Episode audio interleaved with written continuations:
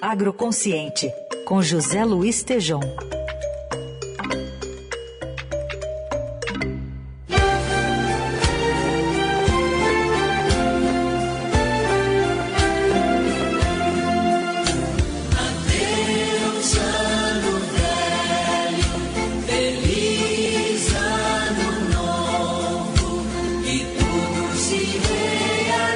Laís falou vai, então eu vou e começo a ler aqui o texto que ela escreveu que diz o seguinte: E hoje, vírgula, para fechar o ano, vírgula, o Tejon relembra alguns dos temas que abordamos ao longo de 2021 no Agroconsciente para prospectar o que tem que estar no radar do agro no 2022 que já está chegando aí.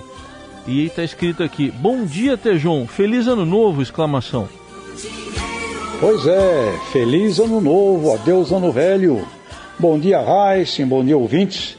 Feliz 2022, prosperidade em 2022. Este é o nosso desejo aqui ao lado de vocês todo este ano que termina hoje, do Jornal da Eldorado no Agroconsciente. Aqui falamos de coisas positivas, do conhecimento da pesquisa da ciência, como nos programas ABC+, agricultura de baixo carbono.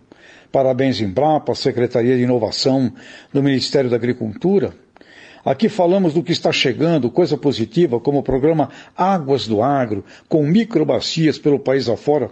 Também o Pronasolos, um conhecimento fundamental para mitigarmos incertezas de São Pedro, que podem transformar uma super safra numa safra comum e, com isso, trazer implicações severas na economia e na fome. Em 2021, ressaltamos a importância da sociedade civil organizada, do setor privado na COP26. E como Marcelo Brito, deixando a presidência do Conselho da MAG hoje, me disse: agora, daqui para frente, não temos escolha. Precisamos nos adaptar ao que o mundo quer. Sustentabilidade, responsabilidade social comprovada. E temos dezenas de novos produtos em cada bioma do país, além do amazônico, uma riqueza diversificada a ser trabalhada. Uma nova era nasce em 2022. Assim como vivemos uma gigantesca revolução verde na década de 70, surgindo em Brapa, com ministros Cirne Lima, Alisson Paulinelli e mais corajosos e visionários brasileiros na academia, setor privado e governo, saímos dos 40 por 40 40 milhões de toneladas em 40 milhões de hectares dos anos 70 para o potencial hoje de 300 milhões de toneladas em 70 milhões de hectares. E que iremos dobrar de tamanho nesta década.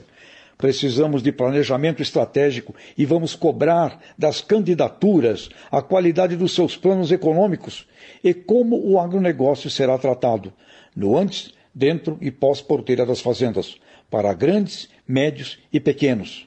Podemos gerar muito mais prosperidade para todos os brasileiros do campo e da cidade, pois não existe mais essa fronteira daqui para frente. Que todos celebrem a perspectiva da prosperidade nesta noite, nesta meia-noite, afinal, somos brasileiros e trago a lembrança do paraibano Ariano Suassuna, que disse: O otimista é um tolo, o pessimista é um chato, Sou um realista esperançoso. Tudo dependerá de nós. Afinal, 2022 será o ano da grande agroconsciência, uma realidade esperançosa. Feliz e próspero ano novo, Heisen, todos os colegas Eldorado e vocês, os melhores ouvintes e suas famílias. Até 2022.